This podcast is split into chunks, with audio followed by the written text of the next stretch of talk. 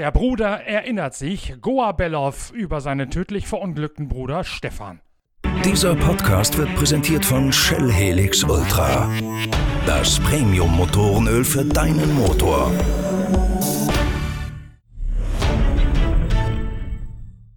Goa Bellow ist der letzte Überlebende der Familie Bellow, nachdem in diesem Jahr auch der Vater des unvergessenen Stefan Bellow gestorben ist, hält nun Goa Bellow seitens der Familie zumindest als einziger das Erbe hoch. Wie er das tut, das habt ihr ja schon in einer Geschichte in der Zeitschrift Pitwalk lesen dürfen vor ein paar Jahren. Damals nämlich, als ich Norbert Okenga Goa Bellow in Gießen besucht habe und mit Bellow auch zum Grab seines Bruders Stefan auf dem Gießener Friedhof gegangen gegangen bin. Damals schon entstand eine hochemotionale Geschichte in Erinnerung an den legendären Gießener, der 1985 in Francorchamps tödlich verunglückt ist. Und anlässlich unserer exklusiven Stefan Belloff Gedächtniswoche habe ich Goa Belloff noch ein weiteres Mal zu seinen Erinnerungen und seinen Umgang mit der Tragödie heutzutage befragt.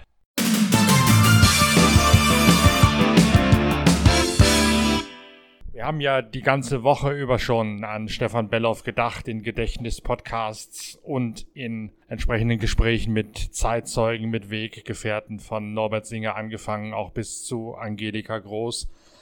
Ähm, jetzt möchte ich von dir noch wissen, wie du die Tage vor und nach dem Unfall erlebt hast damals.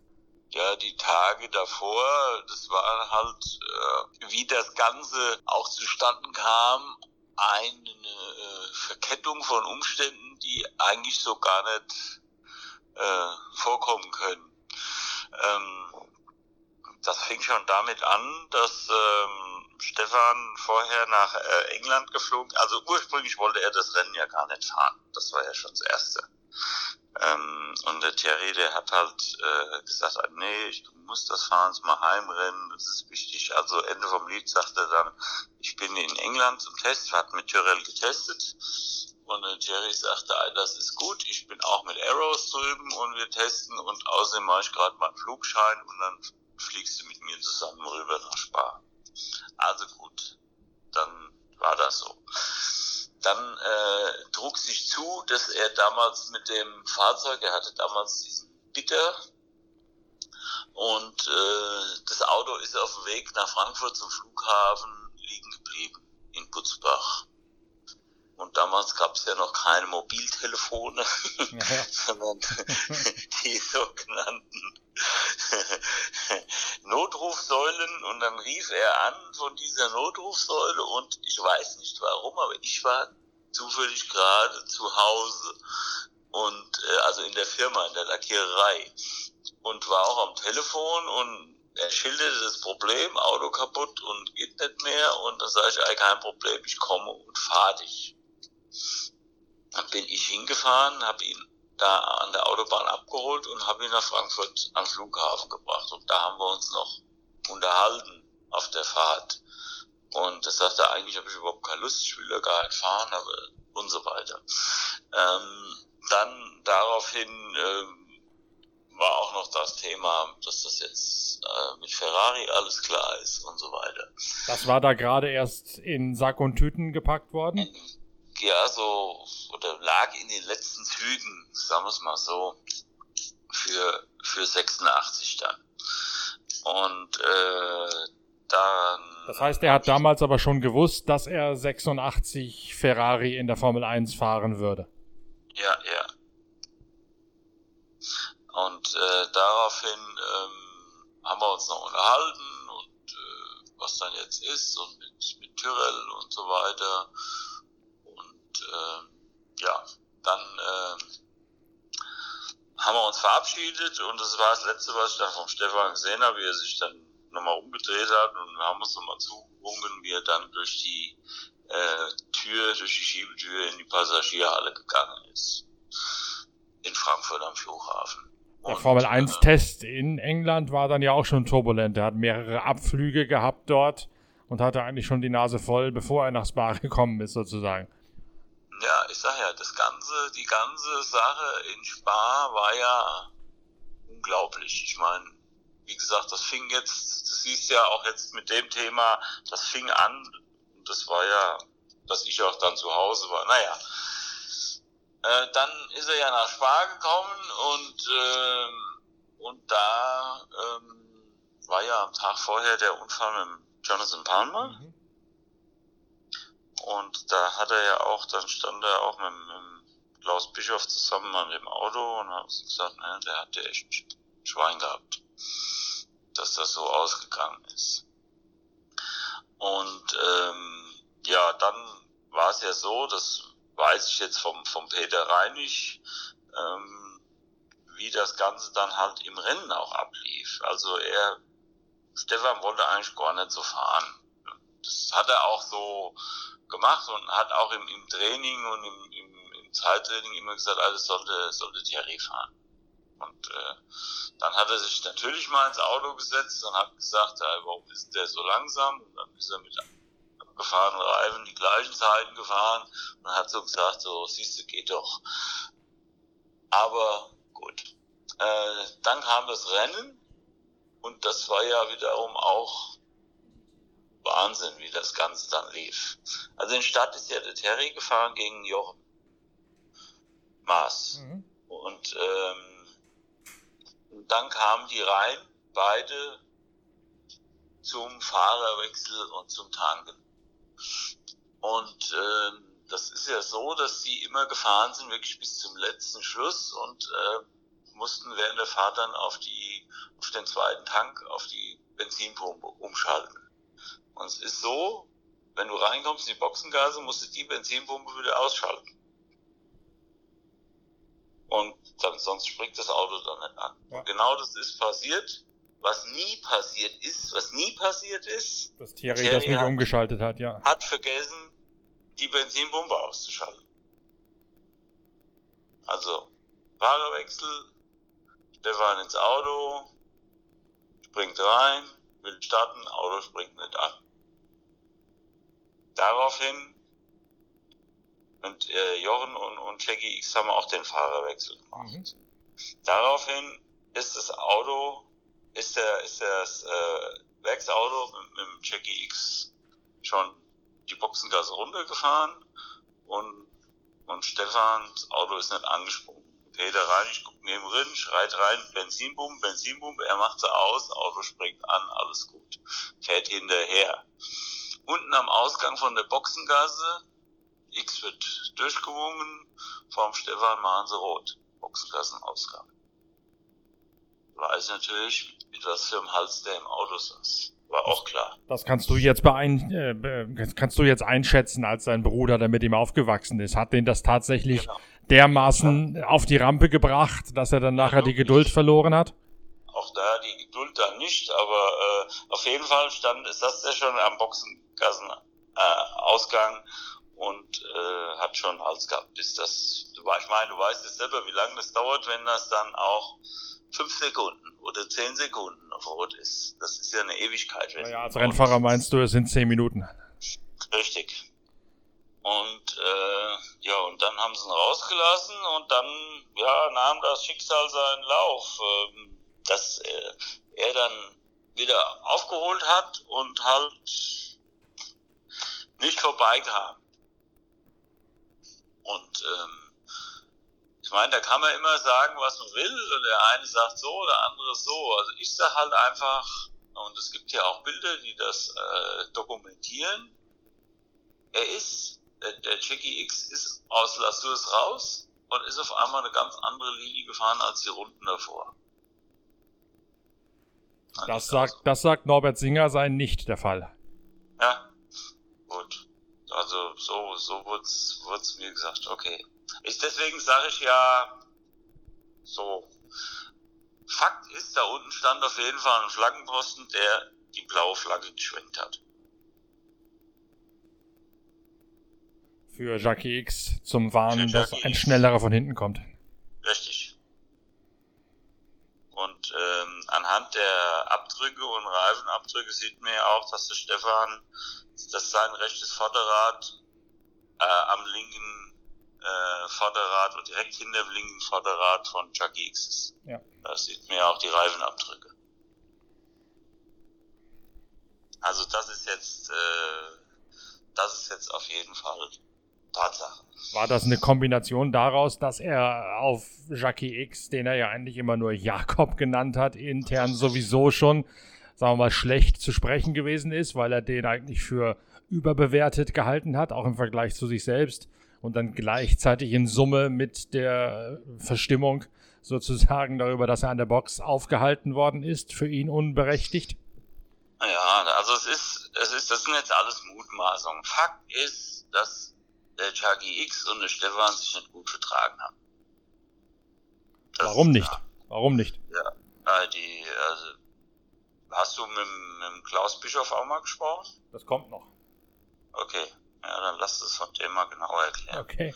Er hat, er hat, er hat Stefan, gut, man muss dazu sagen, die Ausgangslage war ja so, Stefan kam, hatte den Werksvertrag bei Porsche gekriegt, und ist zum ersten Test damals nach äh, Paul Ricard gefahren, das erste Mal mit dem Auto gefahren ist. Und dann ähm, sind er und der Klaus an einem 82er, einem 82er Auto gefahren. Also er, Stefan, zum Einfahren, um mhm. sich mit dem Auto mal ein bisschen vertraut zu machen. Und die anderen haben ja alle schon das 83er Auto mhm. getestet.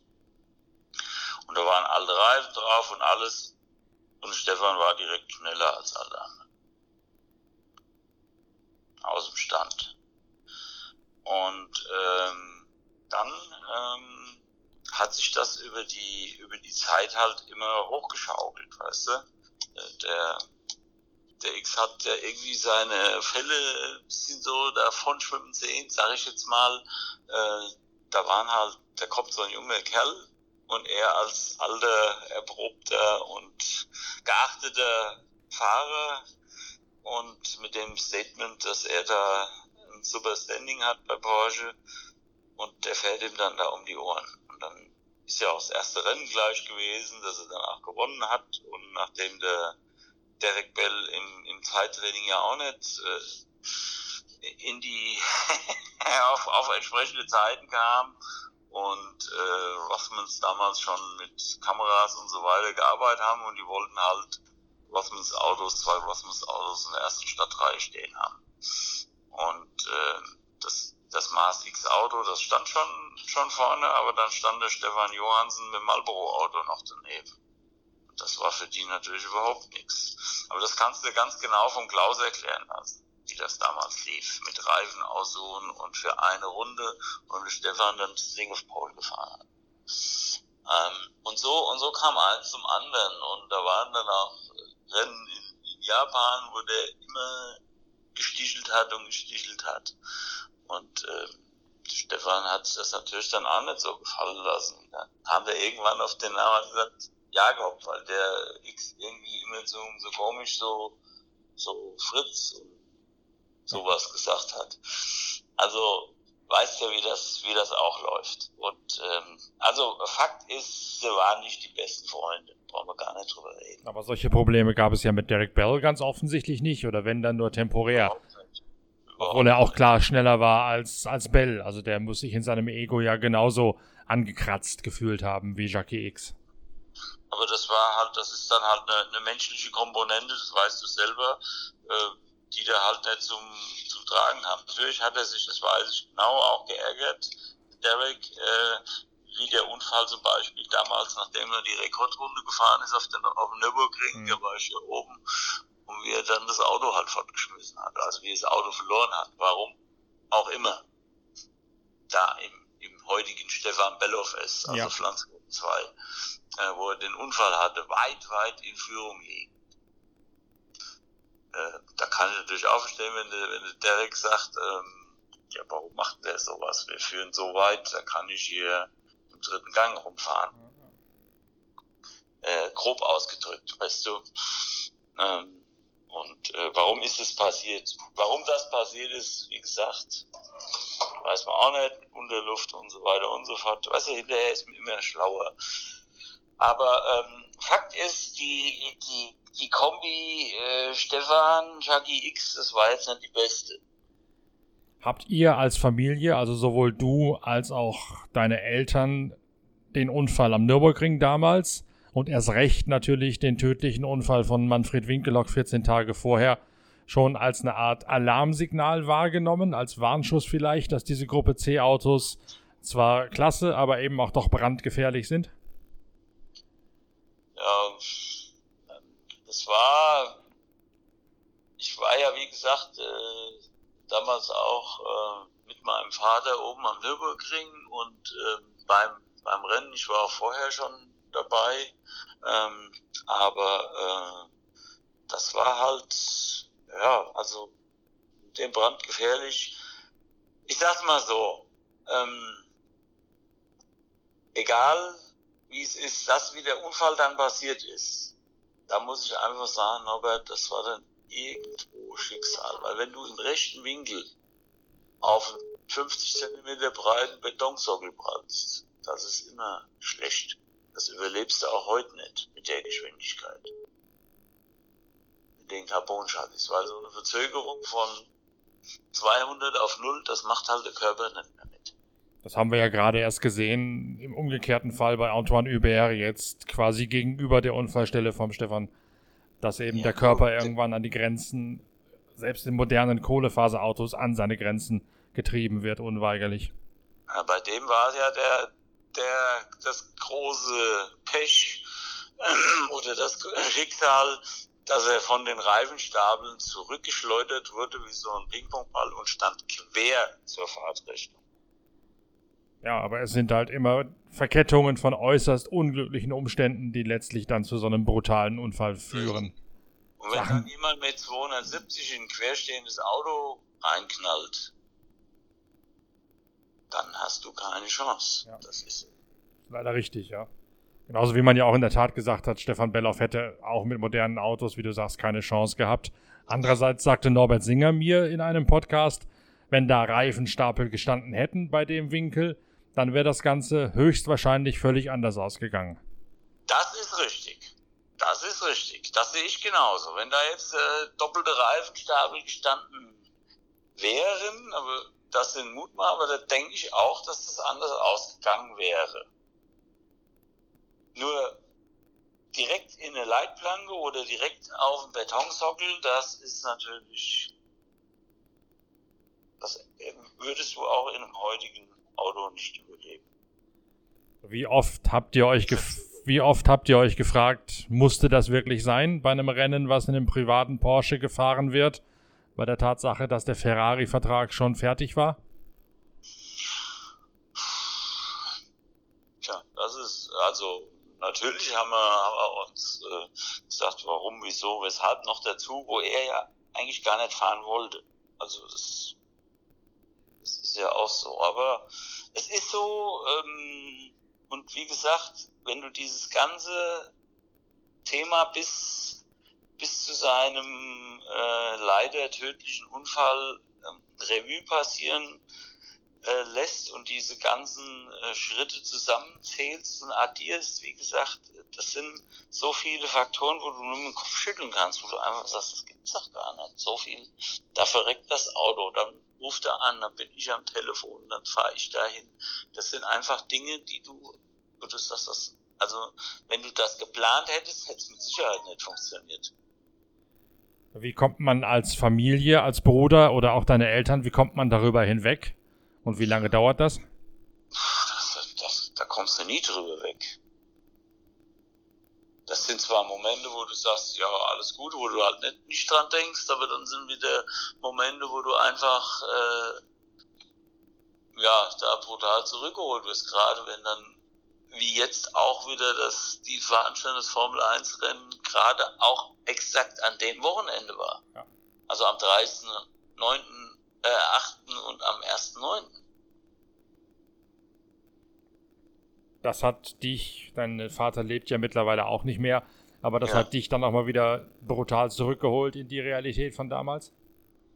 ja, gerade nachdem das auch äh, passiert ist mit dem Unfall, ich habe mir dann, ich meine, heutzutage kannst du ja alles auf YouTube sehen und sonstigen Kanälen, ähm, aber das ist schon, ja, das ist halt einfach Wahnsinn, sowas.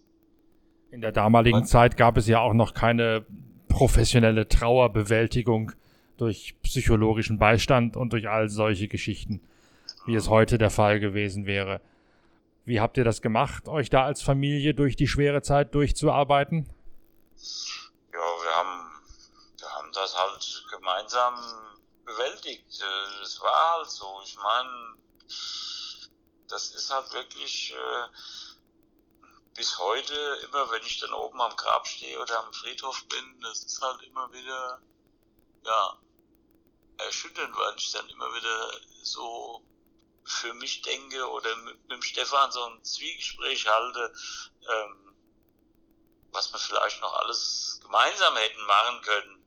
Ähm, solche, solche Dinge, weil er immer, immer gesagt hat, zum Beispiel, wenn er ganz halt sehr bewundert hat, war damals den Kleriker Zoni, der da auch, zu, der ist ja damals rückwärts rein, aber durch diesen Einprall, Aufprall äh, hat man halt äh, der Motor, das Getriebe dann, was ins Cockpit eingedrungen ist, die Wirbelsäule gebrochen wurde dann. Der hat dann aber aus dem das Beste gemacht, das fand er immer ganz toll, der Stefan, wie der dann diese, der hat ja so eine Fahrschule gemacht für, für Behinderte und ist dann mit den, damals mit, mit Alpha zusammen umgebaute Autos, wo halt diese, ja, heute hat es ja jeder Hersteller so eine Experience, so eine Track Experience, ähm, um die Kunden da ranzuführen, wie man auf so einer Strecke fährt oder wie man mit so einem Auto umgeht. solche, solche Dinge, die haben mir halt unheimlich gefallen. Und da hättet ihr euch gemeinsam engagieren wollen bei vergleichbaren Sachen? Ja, also generell, wir sind jetzt nicht vom, vom schlimmsten Fall ausgegangen, äh, beziehungsweise von einer Querschnittslähmung oder sowas. Aber ähm, das hätte ja durchaus sein können, dass man sowas dann gemacht hätte. Also irgendwas war, bin ich mir sehr sicher, hätten wir schon zusammen gemacht. Ähm, aber äh, von daher, ja, das sind solche Dinge, die dann, die mir dann immer so durch den Kopf gehen. So ist es. Habt ihr in der damaligen Zeit, sei es Stefan und du und die Eltern oder auch nur die Eltern und du, bewusst über die Gefahr gesprochen, die vom Motorsport damals ja ausging. Es ist ja heutzutage was schwer nachzuvollziehen, weil ja kaum noch was passiert, jetzt von Spa gerade mal abgesehen. Damals war es ja deutlich gefährlicher und es gab viel, viel mehr schlimme Unfälle. Die Gefahr war viel präsenter als heutzutage. Und ich frage mich immer, wie sind die Angehörigen damit umgegangen, als deren liebste Rennen gefahren sind? Ähm, speziell nach dem Unfall vom, vom Manfred, da haben wir natürlich schon gesprochen, Stefan und ich. Ähm, er hat das natürlich immer so ein bisschen in seiner Art auch verdrängt, sagen wir mal. Ähm, er hat gesagt, ey, das ist halt saudumm gelaufen und Slow Puncture und, äh, und dann fährst du dann da in die Mauer. Ja, ähm, sage ich, ja gut, das sind halt alles Dinge, ähm, die da passieren können. Und du weißt ja vielleicht auch, Norbert, dass er ja auch mit Formel 2 da mal nicht so einfach einen Unfall hatte in der Orusch. Was ist da passiert? Ja, Aquaplaning, da ist er sich sozusagen ja auch überschlagen und es stand oben auf der Leitplanke drauf. Aber richtig rum wieder.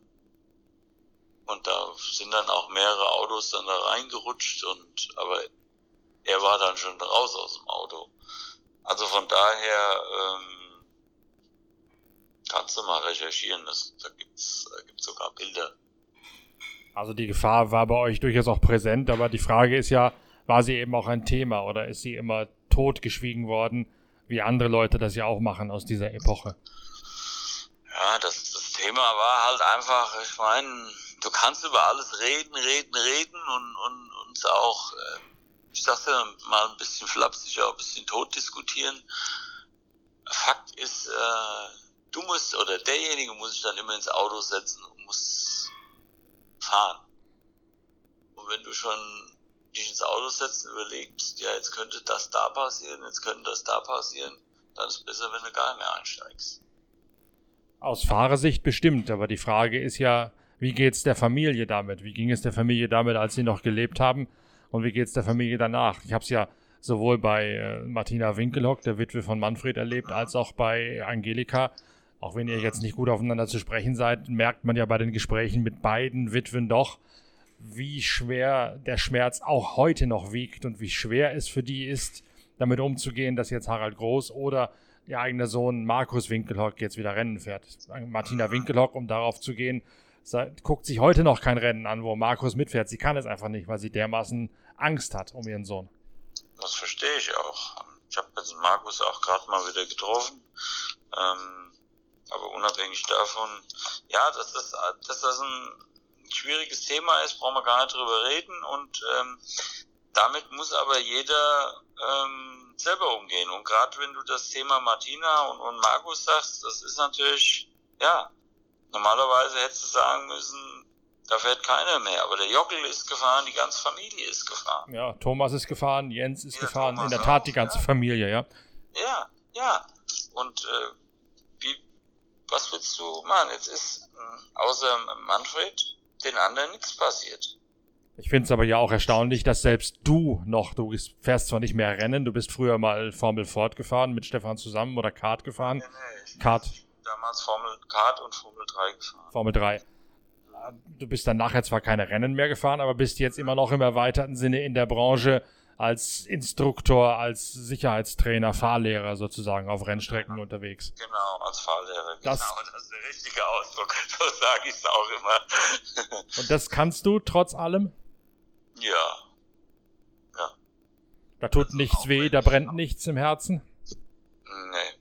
Das ist wirklich, es ist, es ist einfach so. Und das ist auch das, ähm, ja, was, was der Stefan auch immer gesagt hat. Und es ist, es ist einfach so. Ich das erste Mal nach langen Jahren wieder nach Spa gekommen ist, war das für mich unheimlich schwer, wenn ich da oben in Pit Brasserie auf dem Balkon stehst und guckst da runter in die Rouge. Also, das gibt's ja gar nicht. Dann sitze ich im Auto und fahre da durch und da, da denkst du gar nicht dran. Du musst dich so konzentrieren, dass es das alles passt. Da kannst du da gar nicht dran denken, was, was wäre jetzt und was könnte hier sein. Und wenn du dann alleine da oben stehst an der Brasserie? Naja, das ist dann schon nicht so einfach. Das ist unheimlich schwer, wenn ich dann da runter gucke und, und denke, dein Bruder hat da sein Leben gelassen. Wie haltet ihr ihn jetzt noch in Ehren? Ich meine, wir waren ja mal zusammen in Gießen auf dem Friedhof, du und ich. Ich habe den Grabstein gesehen. Was macht ihr oder was habt ihr gemacht zum Todestag oder gibt es zum Geburtstag Ende November irgendwelche Rituale, die ihr pflegt noch? Die Rituale sind ähm, in Anführungsstrichen ganz normal. Ich, ich gehe da hoch. Ich war jetzt auch am, am, am Sonntag oben, weil ist ja jetzt niemand mehr da. Meine Eltern sind ja auch verstorben. Ja. Und ähm, halte dann am Grab inne und halte ein Zwiegespräch und äh, leg was nieder und dass das alles so in Ordnung ist. Und das Gleiche geht auch an seinem Geburtstag. Aber unabhängig davon äh, beziehe ich das nicht nur auf diese Tage oder auf diese Daten, sondern das ist halt das ganze Jahr so. Das kann auch der 15. Januar sein, wo mir einfach danach ist, dass ich da hochgehe. Also das, das meine ich jetzt nur. Und manchmal ist es auch eine Zeit, wo ich gar nicht hochgehe, wo ich einfach dann so an ihn denke. Aber ähm, der ist immer dabei. Das ist ja so.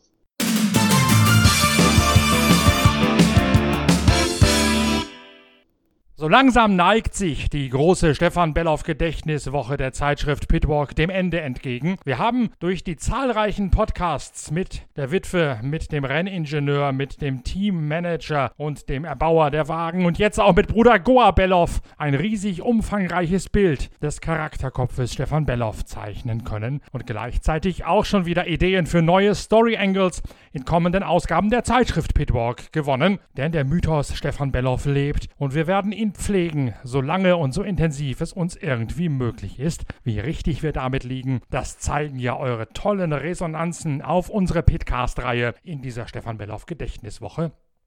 Einen haben wir noch auf Lager, der muss aber noch ein paar Tage lang warten, denn jetzt kommt wiederum die Aktualität zum Tragen. Beispielsweise die Entscheidung in der GT3 Europa Sprint Serie am vergangenen Wochenende in Budapest, für das, für die ich morgen einen Podcast vorbereiten möchte. Gleichermaßen kümmere ich mich auch um die internationale Automobilausstellung, die IAA, denn schließlich gehören Wirtschaft und Motorsport immer untrennbar zusammen und ich werde am Donnerstag am Fachbesuchertag selbst bei der IAA IAA vor Ort sein, um mir ein Bild dessen zu machen, wie es da wirklich aussieht. Denn die vielen Berichte, die haben doch, so kommt es mir vor, momentan eine leichte Schräglage zu Lasten der Objektivität.